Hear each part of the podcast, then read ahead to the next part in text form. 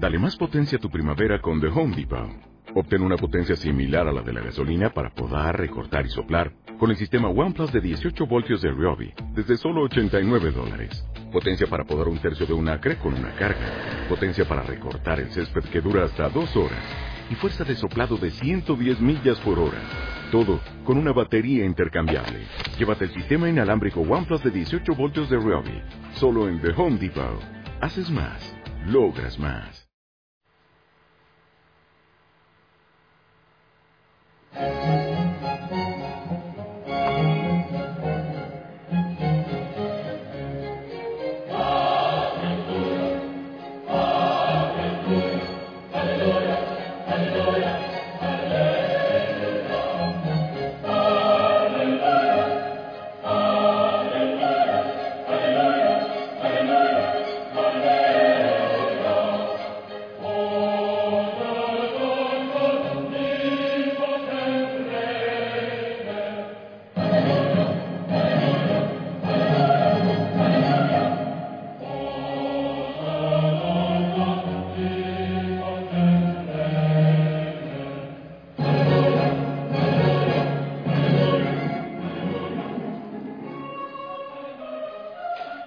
Mi linda familia Osana, muy buen día. Feliz amanecer, que el Señor te bendiga, que Él toque tu corazón en esta mañana, te abrace, que sea Él quien te despierte, quien eh, abra tus ojos y te muestre toda la hermosura de la creación. Sí, ahí está Mario que ya te saluda. Aquí en el Monte Tabor, oscuro todavía, a ver, te invito a salir al jardín. Hermosas estrellas. No está totalmente despejado hay nubes y hay un hermoso azul. ¿Sabes que así es la vida? No todo es despejado, también hay nubes, pero hace hermoso el paisaje. Y la luna está casi, casi llena del todo. Casi. Está hermoso, ¿eh? Hay mucha oscuridad, pero, pero sí eh, se avisora el amanecer. Espero que estés muy bien. Ah, bueno, hoy, antes que lo olvide, oramos por los benefactores. Eh, primero los que oran por la familia Osana, muchos, ¿verdad? Y luego también los que eh, colaboran de distintas maneras, por ejemplo, en el servicio, claro, que están sirviendo, que, que dan de su tiempo. Oramos por ustedes hoy. Y también por las personas que ayudan con la obra de distintas maneras. Eh, con trabajo, con servicio, con, colaboración económica para la obra de Betel, en fin, de distintas maneras. Y que venga el Espíritu Santo, que venga el Espíritu de Dios, que nos regale la paz que solo Él puede dar, que nos regale sabiduría, el don de consejo, el don de entendimiento y cada uno de los dones, de los carismas, para que nosotros podamos servir mejor al Señor en la iglesia. No te olvides ir al rincón secreto, analizar, evaluar cómo estás, cómo amaneciste, cómo está tu corazoncito, cómo está tu oración. ¿Estás realmente dedicando tiempo a la oración? O quizás también estás como cristiano rateo, así, solo a ratitos, cuando toque. Familia linda, yo quiero compartirte la palabra del Señor, lo que el Señor tiene para nosotros en este día, que sea como un derrotero. Te pido por favor que pidiendo al Espíritu Santo abras el oído para ver qué es lo que el Señor nos dice. Del Evangelio según San Lucas capítulo 10 del 38 al 42. Dice así.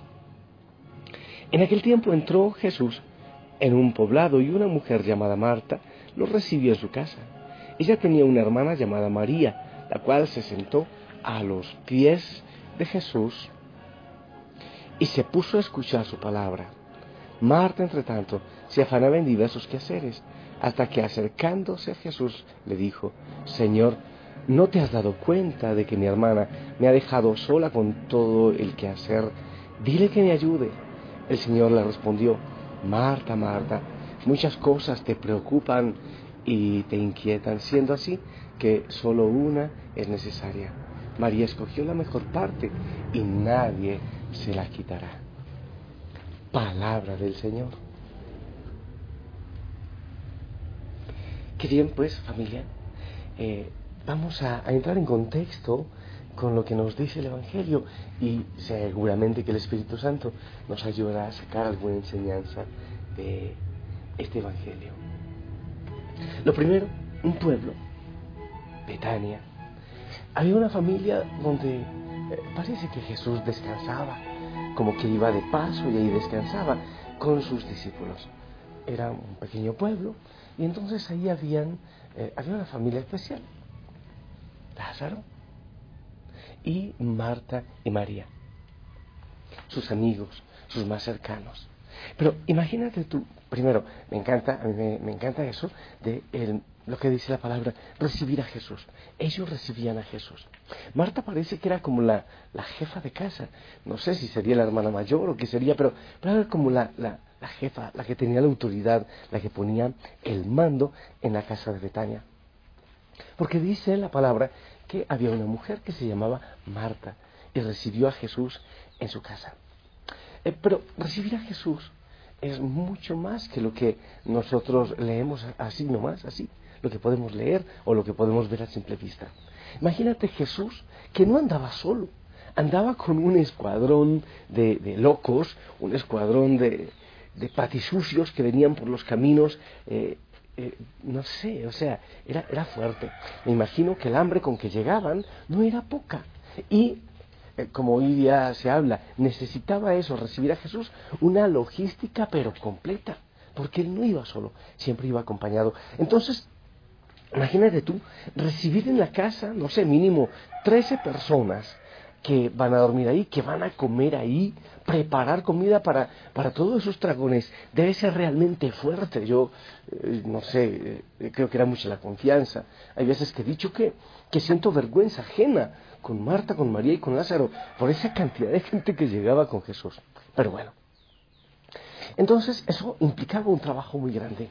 Marta empieza a trabajar, claro, es la, jefa de casa, entonces empieza a correr, pela las papas, las yucas, por allí pela los plátanos, entonces pone el agua, manda eh, matar, eh, no sé si el cordero, la gallina, en Ecuador sería el cuy, en algunas partes de Ecuador, ¿qué sería? Pero, pero era era fuerte lo que había que hacer. Traiga eh, la jarrita con vino, eh, agua, hay que lavarle los pies. O sea, era un trabajo completísimo para atender a toda esta cantidad de gente.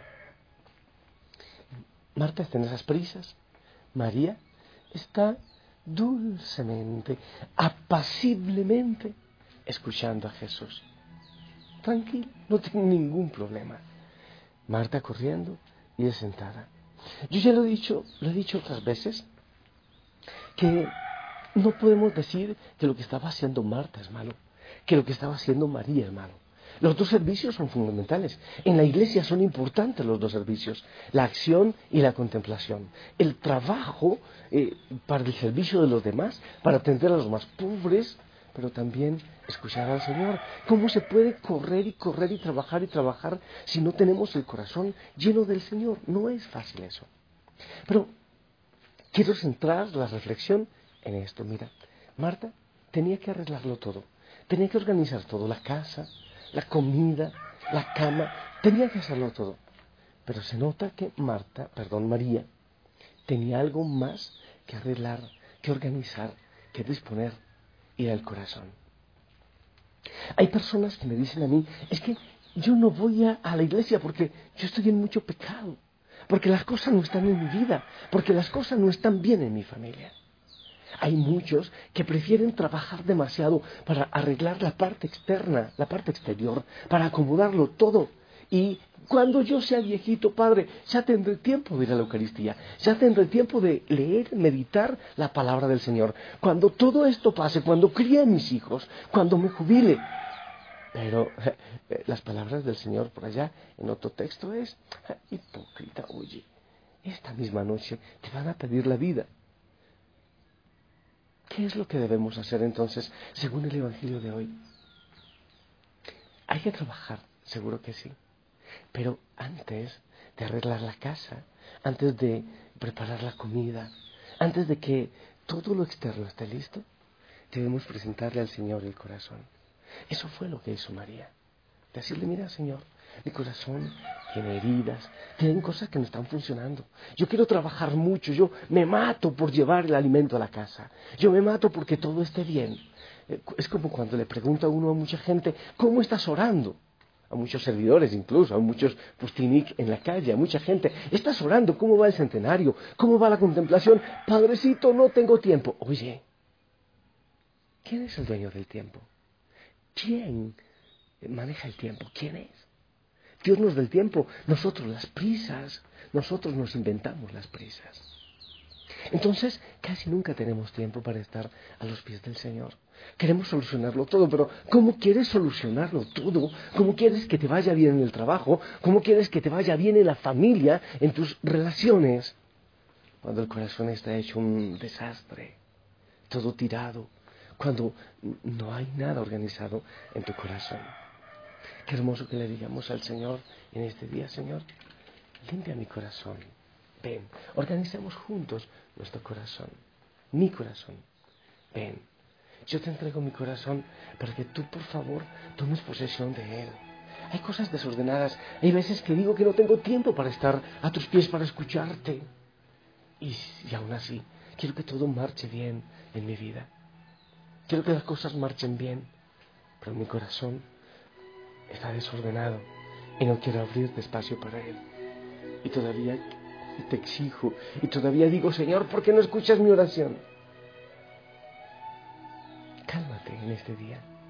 Deja las prisas, dile, Señor, yo te necesito. Ven a mi corazón. Soluciona primero lo que hay ahí. Y después, con el corazón ya en paz, ya tranquilo, con el espacio adecuado para orar, con el tiempo eh, para orar, podemos entonces ir a solucionar todo lo demás.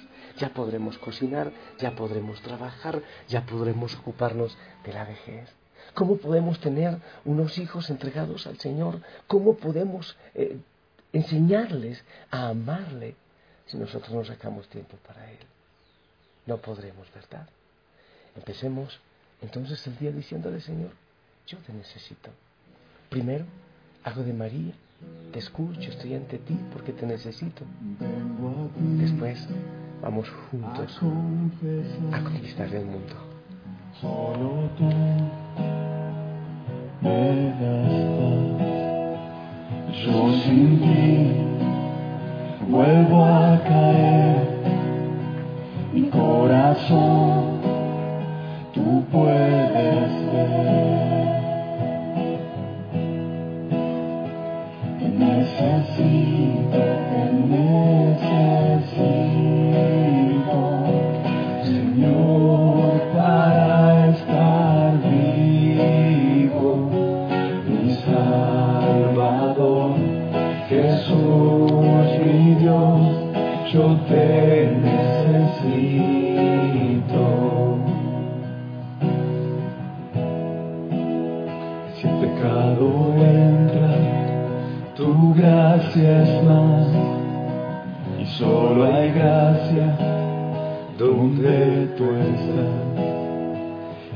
si tú estás, puedo vivir la santidad,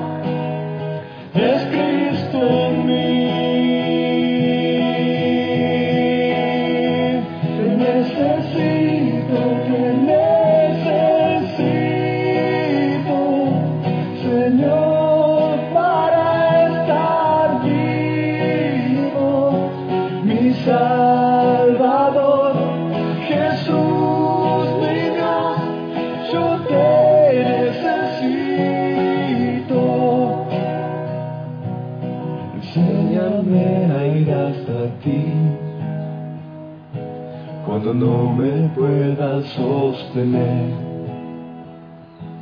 Si la tentación llega hasta mí, Jesús, no me dejes caer.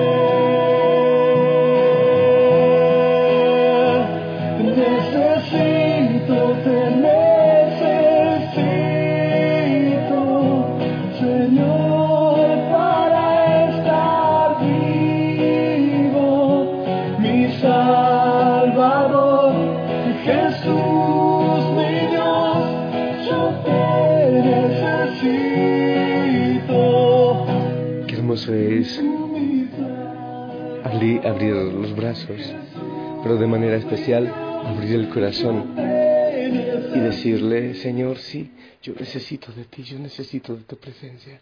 Yo necesito que tú vengas a mi corazón y, y que tú toques mi corazón. Que sanes, tú sabes qué cosas son las que hay que arreglar, las que hay que organizar allí. Oh, sí, Señor, tantas veces salgo con prisa hacer cosas y, y me levanto y, hay prisa y corro, e intento solucionarlo todo y, lanzo una cosa por allá, otra por acá y, y no hay tiempo del beso, no hay tiempo para el abrazo, no hay tiempo para el te amo. Pero lo peor es que no hay tiempo para ti, Señor. Por eso levantamos las manos en, en esta madrugada. Algunos corazones en la oscuridad Aquí hay oscuridad, pero, pero fuera. Y, decirte, Señor, yo necesito de ti, necesito. Ven a mi corazón, ven, ven y llénalo. Sí, sí, sí, después correremos, sí, hay mucho por hacer. El mundo necesita de ti, hay mucha gente que sin saberlo está esperando un mensaje, una palabra de paz. Pero primero, Primero reconozco que te necesito. Primero te digo que ven, sí, sí, hay, hay enfermedad, hay dolor, hay tristeza, hay resentimiento, hay pobreza, hay dificultades, hay, hay discordia en el hogar. Ven, Señor, ven y ponlo todo en orden. Y después te doy la mano y caminamos juntos. Señor, y en nombre de muchos que que les da vergüenza levantar las manos y clamarte, yo clamo por ellos. Aquellos que son tímidos, que les da vergüenza, yo lo hago. Sí, Señor, te necesito. Te necesito, mi corazón te necesita. Necesito tu sanidad, tu abrazo y tu paz. El mundo necesita, clamamos de ti porque ¿a dónde iremos, Señor, si tú tienes palabras de vida eterna? Solo tú. Necesito y clamo tu presencia, clamo Señor tu misericordia, clamo tu abrazo, te necesito Señor. te pido Señor que los bendigas a cada hijo, a cada hija que está por allá escuchando, alguien se emociona, alguien deja escapar una lagrimita, alguien, alguien voltea para otro lado. Y a todos te pido Señor que los bendigas. En el nombre del Padre, del Hijo, del Espíritu Santo. Familia linda, esperamos tu bendición.